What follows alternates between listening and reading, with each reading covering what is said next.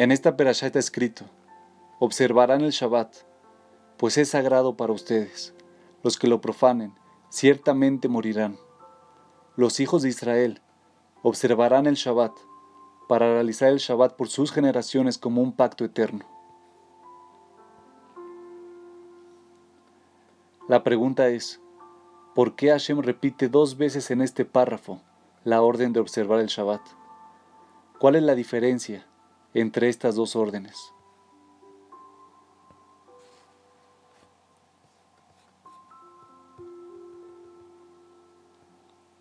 La verdad es que el Shabbat tiene dos facetas, así como se puede ver a partir del siguiente pasaje de la Gemara, que relata las costumbres de dos Jajamim y de cómo ellos se preparaban para recibir el Shabbat.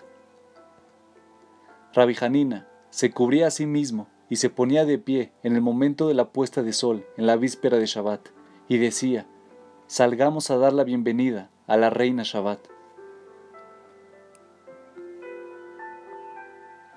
Rabbi Yanai vestía sus mejores ropas en la víspera de Shabbat y decía, ven novia, ven novia. Interesantemente, la Gemara compara aquí al Shabbat con una reina y también con una novia. ¿Por qué? Como todos sabemos, existen ciertos tipos de labores creativas, 39 melajot, que nos abstenemos de realizar en Shabbat. Esta es la faceta prohibitiva de Shabbat. Tenemos prohibido profanar el Shabbat realizando cualquiera de estas melajot. Sin embargo, no solo debemos abstenernos de realizar labores prohibidas, sino que también existe un aspecto positivo de Shabbat. Debemos acercarnos a Dios y elevarnos espiritualmente. Esta es la faceta proactiva de Shabbat.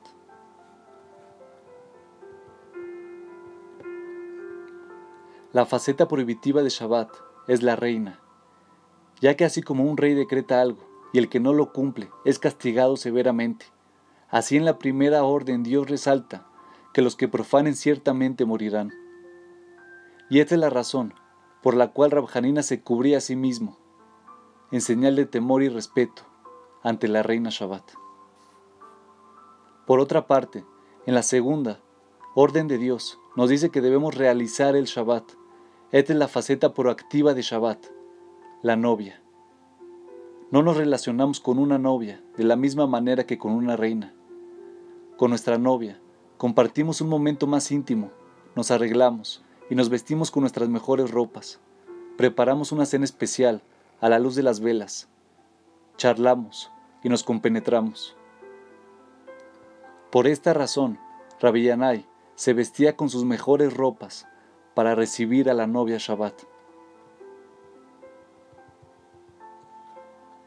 Estas dos facetas de Shabbat son complementarias.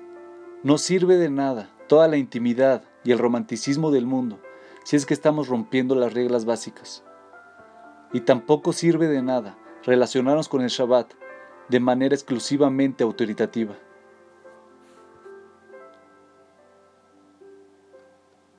Es verdad que debemos ser cuidadosos de no romper el Shabbat, pero no basta solo con eso.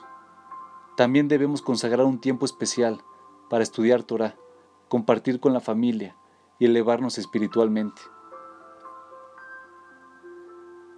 Es por eso que si bien muchas cosas pueden estar permitidas, estrictamente hablando, nosotros debemos realizar el Shabbat. Es decir, debemos crear la atmósfera espiritual para compenetrarnos con la energía de Shabbat y elevarnos espiritualmente. Así como haríamos si estuviéramos encontrándonos por primera vez bajo la jupá con nuestra amada novia.